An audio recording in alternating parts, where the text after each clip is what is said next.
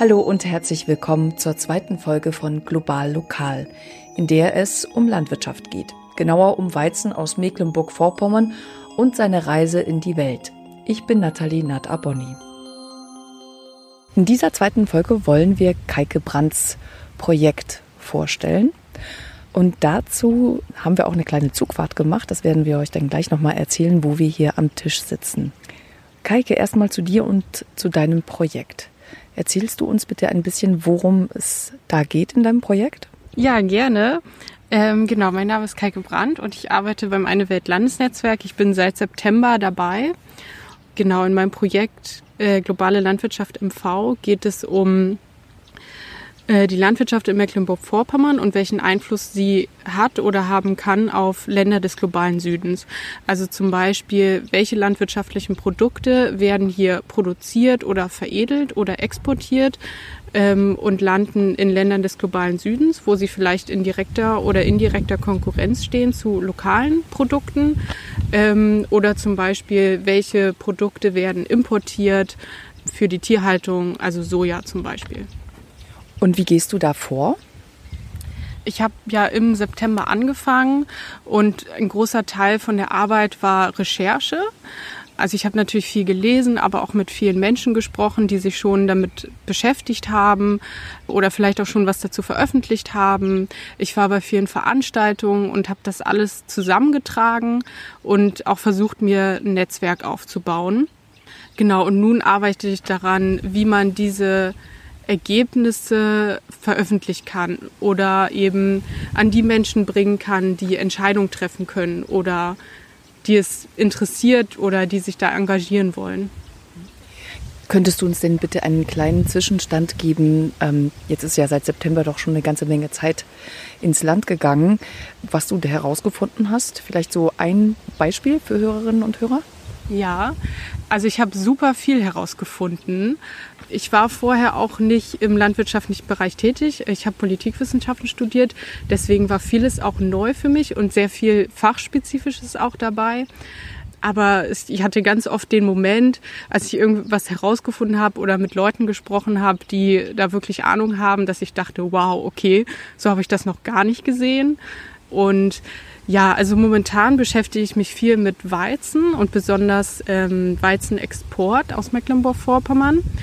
Und besonders spannend war ich, wie, wie die Statistik eigentlich ähm, ist oder wie die Datenlage ist. Also das Schwierige ist, man kann halt nicht wirklich herausfinden, ob der Weizen hier aus Mecklenburg-Vorpommern, wo der im Endeffekt landet. Also landet der jetzt zum Beispiel in Norwegen, wo auch sehr viel hin exportiert wird, oder Großbritannien oder ist das vielleicht nur ein Zwischenschritt und am Ende landet es als verarbeitetes Produkt in einem westafrikanischen Staat, wo eben die lokalen Getreidesorten dann keine Chance mehr haben zu diesen sehr günstigen exportierten Weizen.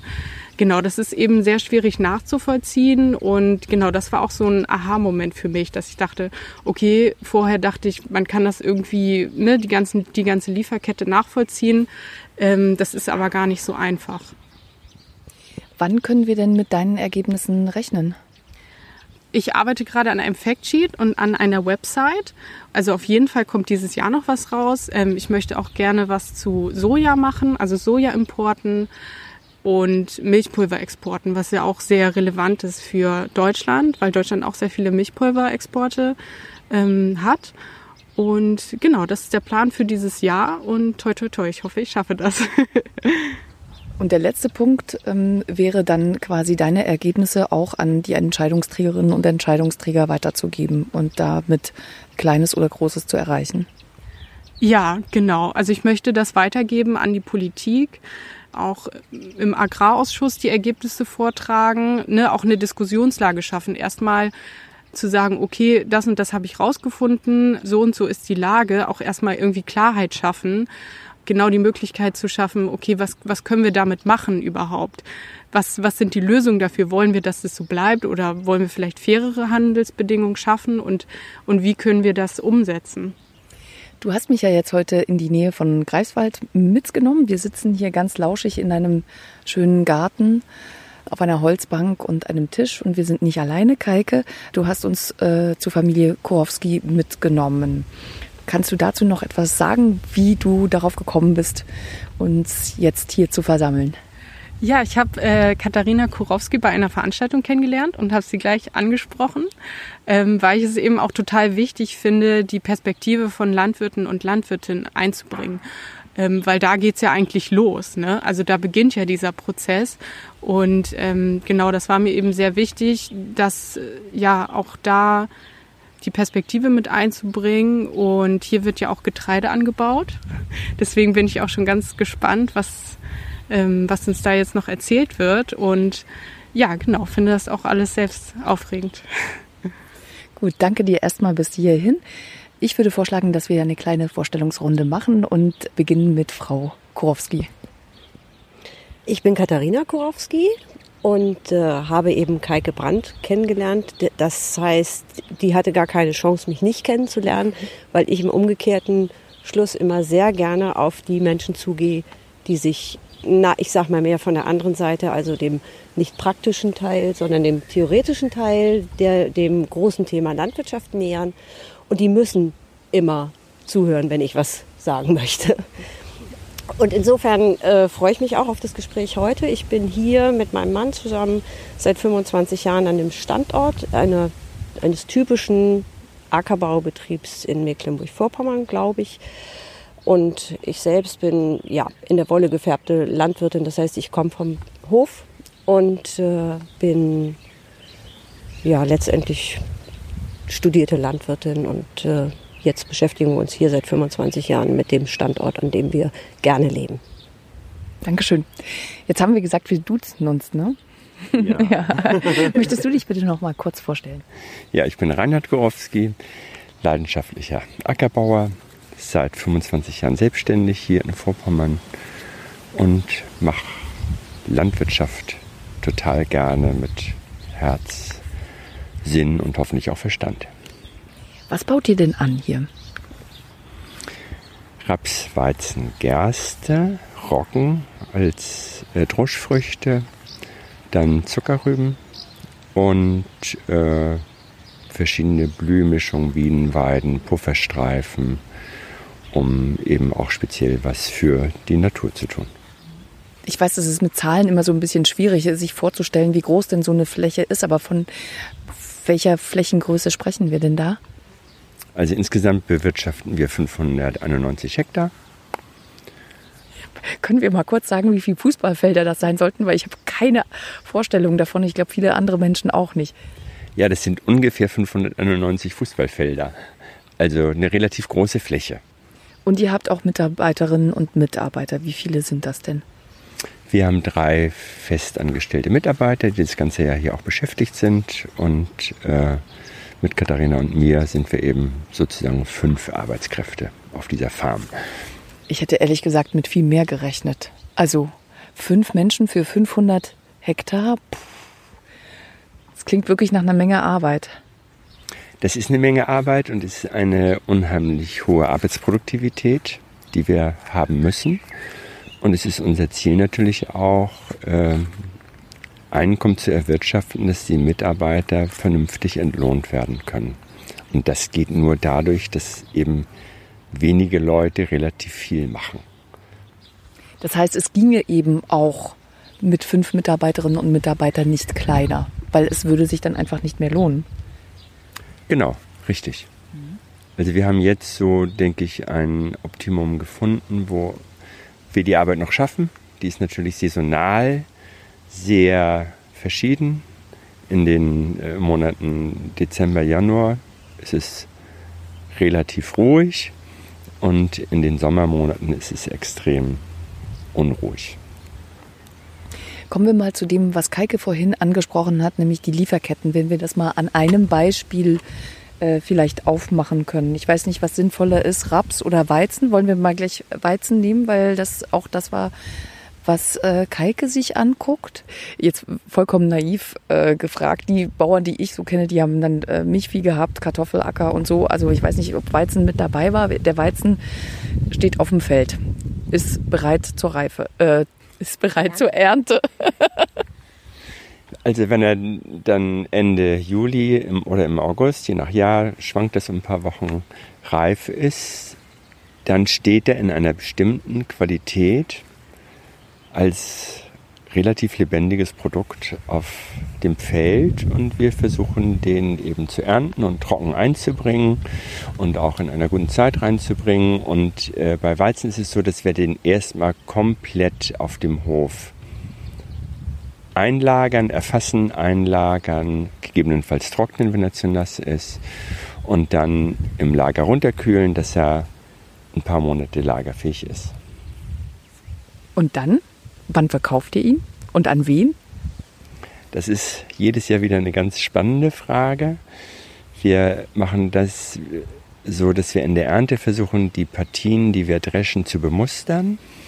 Dann lassen wir diese Partien von verschiedenen Land, örtlichen Landhändlern bemustern. Jeder hat ein bisschen ein anderes Ergebnis. Und äh, wenn wir dann sozusagen eine festgestellte Qualität im Lager haben, können wir äh, versuchen, äh, diese Qualität zu vermarkten und machen das so, dass wir die in äh, drei Quartalen übers Jahr in der Regel dann veräußern. Und verkauft ihr die denn auch an die Landhändler, die zu euch kommen, um zu mustern? Oder ist das einfach deren Arbeit, eure Sachen zu mustern? Nee, wir verkaufen die an die örtlichen Landhändler. Am Telefon hatte Katharina mir gesagt, dass ganz viele Dinge bedacht werden müssen, um den Zeitpunkt abzuschätzen, zu dem der Weizen beispielsweise verkauft werden soll. Also dass es einen günstigeren Zeitpunkt und einen weniger günstigen Zeitpunkt gibt. Wovon ist das denn abhängig? Das wäre schön, wenn man das immer wüsste, wovon das abhängig ist. Dann würden wir immer den Top-Point irgendwie erwischen.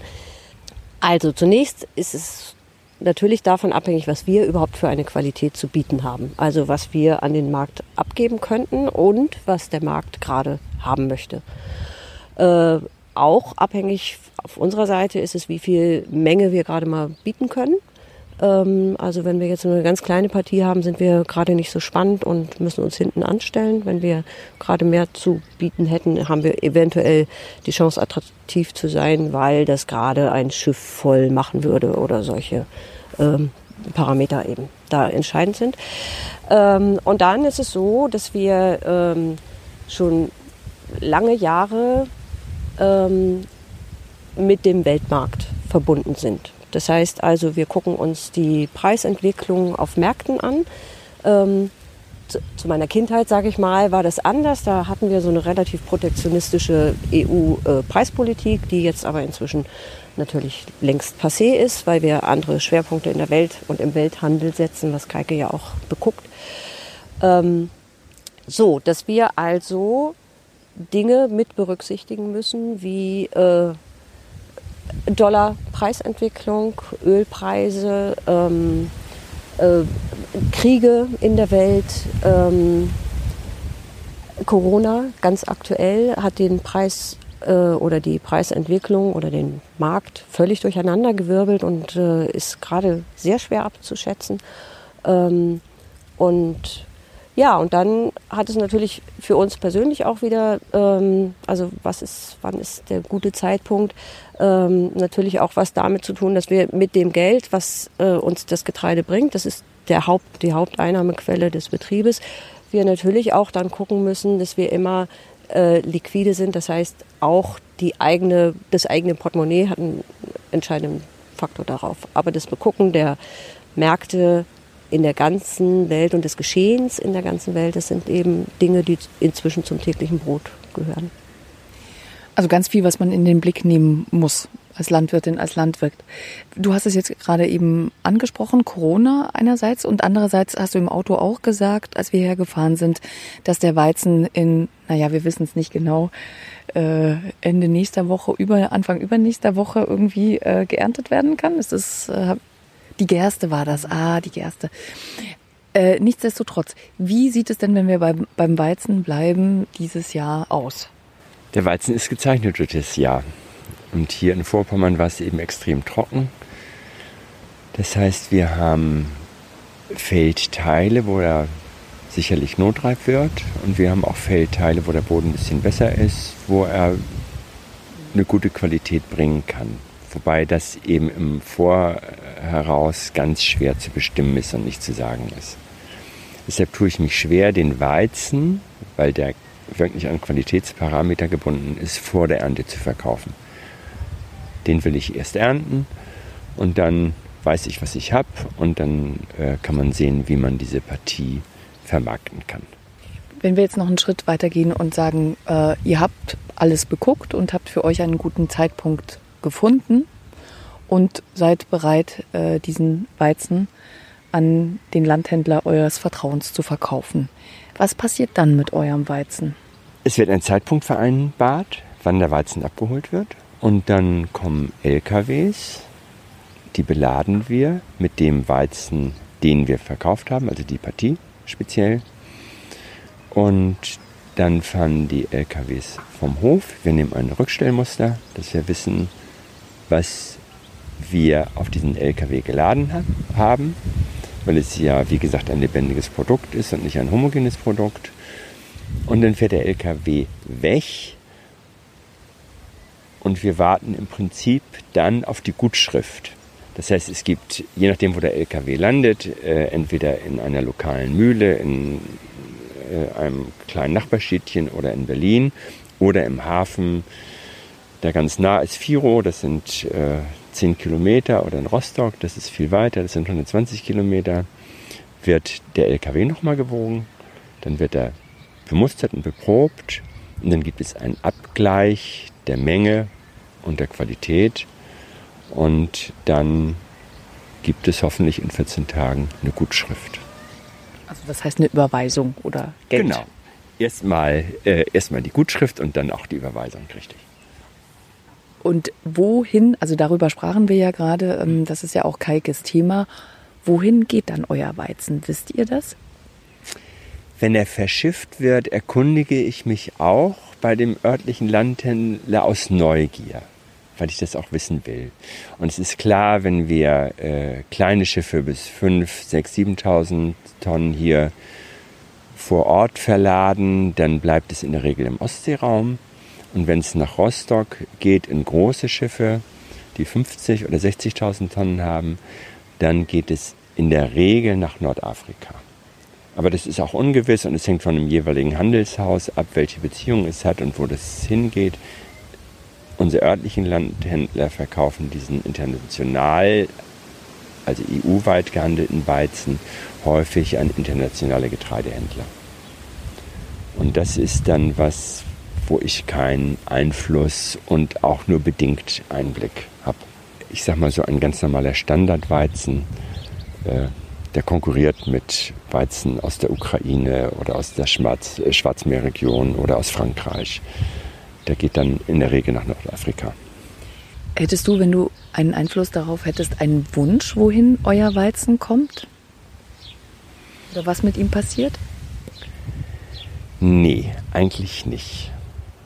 Also ich hoffe, dass er, äh, dass er gut ankommt, dass er da, wo er dann gehandelt wird, im weitesten Sinne äh, zum Segen wird, dass er zur Nahrungsmittelproduktion verwendet wird und nicht zur Futtermittelproduktion. Das ist auch in der Regel so. Und ja, dass er Leute letztendlich glücklich und satt macht mit einer hochwertigen, gesunden äh, Qualität. Kaike, jetzt noch mal eine Frage an dich. Wenn der, wenn ein Teil des Weizens, was ja wahrscheinlich dann nicht alles sein wird, ähm, zum Beispiel nach Nordafrika äh, geht. Was passiert denn dann mit dem Weizen?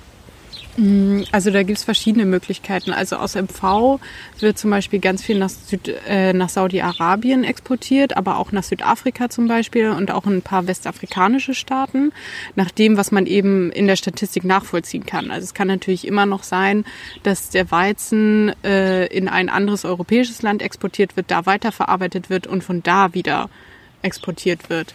Es besteht die Möglichkeit, dass es eben dort in indirekter Konkurrenz zu lokalen äh, Getreidesorten steht. Also dass die Menschen dann eher das äh, Weizen also, oder Weizenbrötchen, Weizenmehlprodukte kaufen, die dort günstiger sind als lokale äh, Getreidesorten, wie zum Beispiel Hirse oder Sorghum.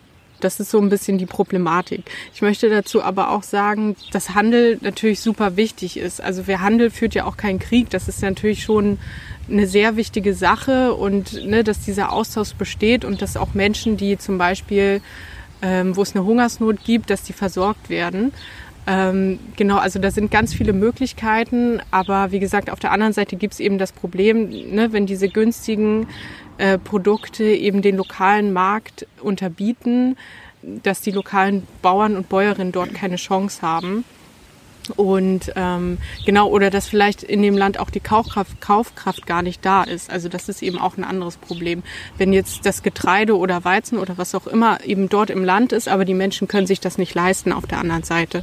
Das, das ist eben auch äh, ja, ein anderes Problem. Welche, bei deiner Recherche, welche Hinweise auf diese Problematik hast du denn gefunden? Also was sind die Quellen quasi? Ähm, also vom Statistischen Bundesamt habe ich eben die ganzen Statistiken. Und genau, es gibt natürlich auch viele wissenschaftliche Studien ähm, von Universitäten zum Beispiel, aber auch natürlich sehr viel von, ähm, von Stiftungen und NGOs oder auch internationale Literatur, also auf Englisch. Ähm, genau, es war eine bunte Mischung.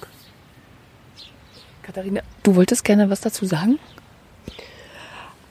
Also zunächst mal muss ich sagen, dass wir, wenn wir bei Weizen oder Getreide von einem Selbstversorgungsgrad in Deutschland ausgehen, der immer so um die 100 Prozent liegt, ähm, heißt das ja, dass wir die, die Stadt oder die virtuelle Menge äh, praktisch im, in der EU erstmal so mehr oder weniger selbst äh, verbrauchen.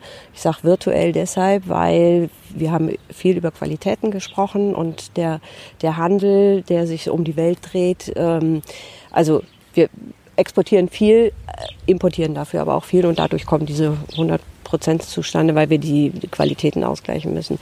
Ähm, dann haben wir einen Puffer, mit dem wir solche Dinge wie Nahrungsmittelhilfen, äh, die glaube ich unbestritten sind, ähm, äh, zunächst erstmal unbestritten sind, in die Welt schicken. Und dann haben wir äh, das Szenario der ähm, in, vor allen Dingen im globalen Süden ähm, äh, Marktverschiebung, die dadurch entstehen, dass Exporte, meinetwegen von Weizen, in den Hafen von Westafrika irgendwo ähm, anstehen. Und da fangen sie an, dann Marktturbulenzen ähm, auszulösen. Und da sage ich vielleicht mal ein Beispiel aus eigener Erfahrung, ähm, ähm, aus der ja, aus der Perspektive von Verbrauchern in Sierra Leone ganz konkret, was lange schon her ist, aber ähm, ich weiß nicht, was sich inzwischen geändert haben sollte. Äh, da war es so, dass die Weizenchargen, die äh, von meinetwegen aus Europa kamen, dass die dazu genutzt wurden, äh, Weizenbrot zu produzieren Ganz egal, ob das Nahrungsmittelhilfen waren äh, oder nicht. Es wurde einfach Mehl daraus gemacht, um französisches äh, Brot anbieten zu können, was von denen, die sich das leisten konnten, äh, gekauft wurde und der Reis wurde liegen gelassen. Da haben wir dann diese Problematik, dass man in einen äh, Kreislauf einbricht, aber eben auch nur von den Leuten, die es sich leisten konnten. Und ich denke, das ist so das, äh, was euch auch immer ähm, in, in dieser Erzählung irgendwo interessiert, wie weit das Einfluss hat. Äh, auf der anderen Seite habe ich aber dann auch beobachtet, dass dann auch die Preise, also in diesem Fall konkurrierte das mit äh, nicht mit Getreide, sondern mit Maniok in erster Linie als Kohlenhydratträger, ähm, dass der Markt an dem Punkt meistens auch äh, ja, beflügelt wurde oder so, weil ähm, ein Teil der Leute eben auf dieses Weizenbrot zurückgegriffen haben und dann aber auf der anderen Seite auch noch den, naja, den, den Maniok nachgefragt haben, weil sie den dann zum zur Basis, zum Basissattwerden sozusagen gebraucht haben. Also es hat dann immer auch Auswirkungen auf den lokalen Markt, die manchmal von hier gar nicht so logisch erscheinen, sondern die äh, sich aus dem Lokalen ergeben. Also da muss man immer schon ganz genau hingucken, wenn man wissen möchte, was für Auswirkungen es hat. Wofür werden dann auch die lokalen Getreide zum Beispiel äh, alternativ verwertet? Möglicherweise gehen die dann in den Schweinemagen oder so. Und auch das muss man begucken. Gibt es überhaupt Schwein? Das ist in arabischen Ländern natürlich überhaupt nicht so. Äh, dann werden dafür vielleicht die Hühner gefüttert mit Hirse oder irgendwelchen anderen Substitutionsangeboten. Äh, also sehr vielschichtig und ähm, das ist aber etwas, was natürlich hier für uns äh, jetzt in Vorpommern bei Greifswald nicht wirklich äh, gerade relevant ist und auch nicht die Entscheidung hat, ob wir ein Feld mit Weizen oder mit äh, Roggen äh, bestellen. Da sind andere Entscheidungsdinge wichtig. Geige, möchtest du dazu äh, noch was sagen? Ja, ich kann auf jeden Fall zustimmen, dass es ähm, sehr vielschichtig ist und dass es auch von den von Land zu Land sehr unterschiedlich ist und dass man da eben auch die, also das, das sehen muss, dass jetzt nicht jedes westafrikanisches Land vielleicht die und die pro, gleiche Problematik hat ähm, und dass es ja sehr kompliziert ist und ich möchte da einfach ja auch ein bisschen Klarheit schaffen oder zumindest einen Anstoß. Ähm, eben zu sehen, okay, das und das kann so sein, da und da landet vielleicht der Weizen aus MV und genau wie, wie kann man das lösen oder mh, hm, wie kann man vielleicht auch eine regionalere ähm, Wirtschaft schaffen, Landwirtschaft. Wenn ich das richtig verstanden habe, Reinhard, habt ihr ja aber als Landwirte relativ wenig Einfluss darauf, was mit eurem Produkt dann passiert. Das ist richtig. Also wir entscheiden, was wir anbauen, wie wir es anbauen und können natürlich auch bestimmte Vorlieben in der Vermarktung äußern, aber letztendlich entscheidet sich das am Preis tatsächlich. Katharina, du hast es vorhin angesprochen. Nach welchen Kriterien fällt dir denn die Entscheidung, welches, was ihr anbaut? Also ob wie viel Felder Weizen, wie viel Felder Gerste, wie viel Felder Raps? Was sind das für Kriterien, die da eine Rolle spielen? Also das für uns hier auf dem Betrieb ist das grundsätzliche Kriterium zunächst die Natur. Also, was haben wir für einen Standort? Was können wir überhaupt anbauen? Es gibt bestimmte Dinge, die, die gehen nicht und bestimmte Dinge, die gehen gut.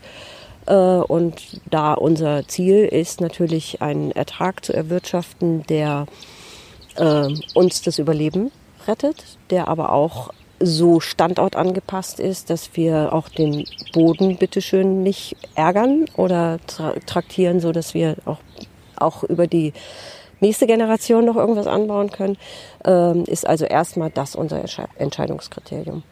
Und ähm, dann ist das Ganze eingebettet in eine in ein Rotationssystem, was also immer beinhaltet, dass wir äh, da, wo wir im, in diesem Jahr Raps angebaut haben oder Weizen, können wir das im nächsten Jahr natürlich nicht tun. Das haben wir vorhin schon mal beguckt bei der Felderbesichtigung. Und dann ist ein weiteres Kriterium de, äh, oder Entscheidungskriterium für den Anbau selbstverständlich das, was wir im Markt erzielen. Das heißt, was wird eigentlich nachgefragt? Und wenn wir morgen äh, das Glück hätten, dass alle Menschen nur noch Roggenbrot essen würden, dann würden wir gerne auf den Flächen nur noch Roggen anbauen, weil das richtig gut wächst. Aber das äh, geht eben aus besagten ersten Gründen nicht. Und ähm, ich denke, dass die Entscheidung dann in erster Linie eine langfristige Betrachtungsweise äh, ist, dass wir sehen, dass wir das, was wir hier produzieren, loswerden. Also jemand, der Schuhe produziert, produziert sie auch so, dass er sie am Markt los wird. Und das ist natürlich unser Ziel, denn wir leben davon. Aber das fand ich jetzt gerade ganz spannend, auch wenn es nicht ganz hier hineinpasst. Roggen, das heißt, es war ein kleiner Aufruf, mehr Roggen zu essen, weil Roggen hier richtig gut wächst. Roggen wächst hier gut, Roggen passt genau hin. Wir haben eine Roggenanbaupause gemacht, weil der Roggenpreis einfach so schlecht war, dass wir damit äh, nicht mal die, einen Teil der Kosten decken konnten. Und dann haben wir den Roggen aus dem Anbauplan rausnehmen müssen. Und nun hat sich das wieder ein bisschen geändert und dadurch haben wir wieder Roggen im Anbau.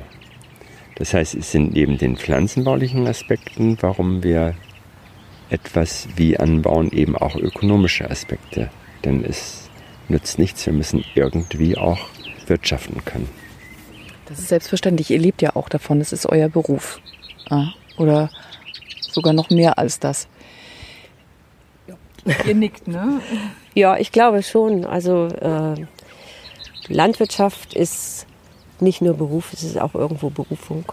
Und es ist so vielfältig und macht so unglaublich viel Spaß, ähm, zu hoffen, dass man das Richtige tut und sich immer weiter zu entwickeln und alles, was man an Dingen hat, mit denen man umgeht, auch weiterzuentwickeln. Und ja, es ist nie Stillstand. Und da glaube ich, kann man nur äh, mit Elan etwas bewirken, wenn man das wirklich Tag und Nacht und äh, immer macht. Jetzt aus eurer Perspektive als Landwirte, was müsste sich an welchen Schaltstellen ändern, um die Situation für euch besser zu machen? Beziehungsweise nicht für euch, sondern letztlich auch für die Böden, für die Natur. Also was wären eure Wünsche an die Landwirtschaftspolitik, wenn ihr jetzt gerade mal kurz eine Plattform bekommt? Wer möchte zuerst von euch? Ich antworte zuerst. mein Wunsch ist weniger Bürokratie. Äh, wenn ich das vergleiche in meiner Zeit, in der ich nun aktiver Landwirt bin, dann hat der Bürokratieaufwand unheimlich zugenommen. Das heißt, wir müssen uns immer mehr rechtfertigen, warum wir was wie machen, müssen immer mehr Zettel ausfüllen und äh, werden da. Entschuldigung, Reinhard, für wen müsst ihr die Zettel ausfüllen? Für, für ähm Einmal für die Agrarbehörden und zum anderen auch für die Handelshäuser. Also da steht immer ein Nachhaltigkeitszertifikat hinter jeder Partie, die wir erzeugen und die wir vermarkten. Das muss dokumentiert sein. Da gibt es auch wieder Kontrollen von, äh, von äh, Kontrolleuren, die dann hier auf den Betrieb kommen und sagen, habt ihr das nachhaltig erzeugt? Dann, das geht einher mit so ein bisschen einer Regulierungsflut und Wut. Und was ich mir wünsche, ist, dass es eben, dass nicht in Legislaturperioden gedacht wird oder in Projektzeiträumen. Das sind alles häufig nur fünf oder vier oder sechs Jahrespläne, sondern dass längerfristig gedacht wird, äh, generationsübergreifend gedacht wird, dass wir mit einer langfristigen Perspektive wirtschaften und arbeiten und Entscheidungen treffen können. Genau, danke schön, Reinhard. Das hat ja vielleicht auch damit zu tun, dass ihr schon wisst, dass ähm, eines eurer Kinder euren Hof auch übernehmen wird, ne? Und ihr auch gerne möchtet, dass es weitergeht auf eurem Hof, oder? Sicherlich, das hat was damit zu tun, aber das ist auch das Selbstverständnis von Landwirtschaft, das Katharina und ich haben. Katharina, möchtest du dem noch etwas hinzufügen? Das ist ja fast nicht möglich. Was ich mir vielleicht noch wünschen würde, also Rahmenbedingungen und Sicherheit, Planungsziele verlängern und so. Das sind alles die Dinge, die Reinhard gesagt hat. Was ich mir wünschen würde, ähm, wäre, glaube ich, dass wir, dass die Konsumenten und die Produzenten, also wir Landwirte und meinetwegen die städtischen Verbraucher, äh, wieder zu einem konstruktiven Kommunikationsprozess zurückfinden würden. Ich beobachte, dass wir zunehmende Verhärtung haben, die daraus geboren ist, dass wir einfach kein Verständnis für einander haben. Also die Welten so getrennt inzwischen sind, wie das zu meiner Jugend zum Beispiel nicht war. Oder auch hier in den ersten Jahren noch, als wir angefangen haben hier zu wirtschaften, hatte jeder eine Oma, die ja auch äh, Hühner hatte oder einen Opa, der noch den Flug bewegt hat oder so. Also eine Verbindung da war. Und das beobachte ich zunehmend äh, in der Stadtbevölkerung, also ohne den jetzt zu nahe zu treten, aber es ist schon so, dass die Entfremdung eines, meinetwegen eines Berliner Kindes, was hier Ferien verbracht hat, eklatant ist, was alles überhaupt nicht gewusst wird über Natur, über Zusammenhänge, über Landwirtschaft sowieso, also Anbau und äh, die Zwänge, die auf so einem Hof liegen. Das äh, ist einfach, kann nicht und ist nicht da. Und da wünschte ich mir, dass wir das vorbehaltlos und fröhlich wieder miteinander besprechen könnten, ohne dass es immer gleich doch in ideologische Kästen abdriftet, sowohl auf der einen als auf der anderen Seite, das will ich gar nicht bestreiten. Ähm, und darum sind eben solche Gespräche wie hier auch ganz, ganz wichtig. Es gibt auf beiden Seiten sehr gute Ansätze und auf beiden Seiten sehr gute Argumente dafür, warum das eine geht und das andere besser zu lassen ist. Und wenn wir da Verständnis füreinander haben und an einem Strang ziehen würden, dann glaube ich, dann würden wir viel, viel mehr erreichen, als dass uns jetzt gegenseitig wir immer Steine in den Weg legen und immer misstrauisch aufeinander zugehen und äh, ja, einen wirklich sehr unschönen Kommunikationsprozess im Moment haben. Wir wollen alle das Gleiche. Wir wollen enkeltauglich äh, bis in die fünfte Generation in einer Natur wirtschaften, mit einer Natur wirtschaften. Ähm, sie nicht, wir können sie nicht alleine lassen, weil wir zu viele Menschen sind. Die müssen irgendwie satt werden. Also Nahrungsmittelproduktion ist tatsächlich noch unser erstes Anliegen. Das wird leider manchmal auch in der urbanen Seite so ein bisschen vernachlässigt. Und äh, ja, das wünschte ich mir. Reden wir miteinander und machen wir das Beste draus. An euch nochmal ganz, ganz herzlichen Dank, dass ihr hier diskutiert habt, dass ihr, dass ihr mir und Kaike ein bisschen etwas erklärt habt, auch wenn es nur ein kleiner, kleiner Einblick war. Ganz, ganz herzlichen Dank an euch. Das war die zweite Folge unseres Podcasts Global Lokal, in der es um Landwirtschaft ging und um den Dialog mit denen, die in der Landwirtschaft arbeiten. In diesem Fall war das die Landwirtin Katharina Kurowski. In unserer dritten und nächsten Folge geht es dann um die große Veranstaltungsreihe Weltwechsel, die jährlich stattfindet, immer im Herbst bzw. im November. Ich freue mich sehr darauf und bis dahin wünsche ich euch allen eine gute Zeit.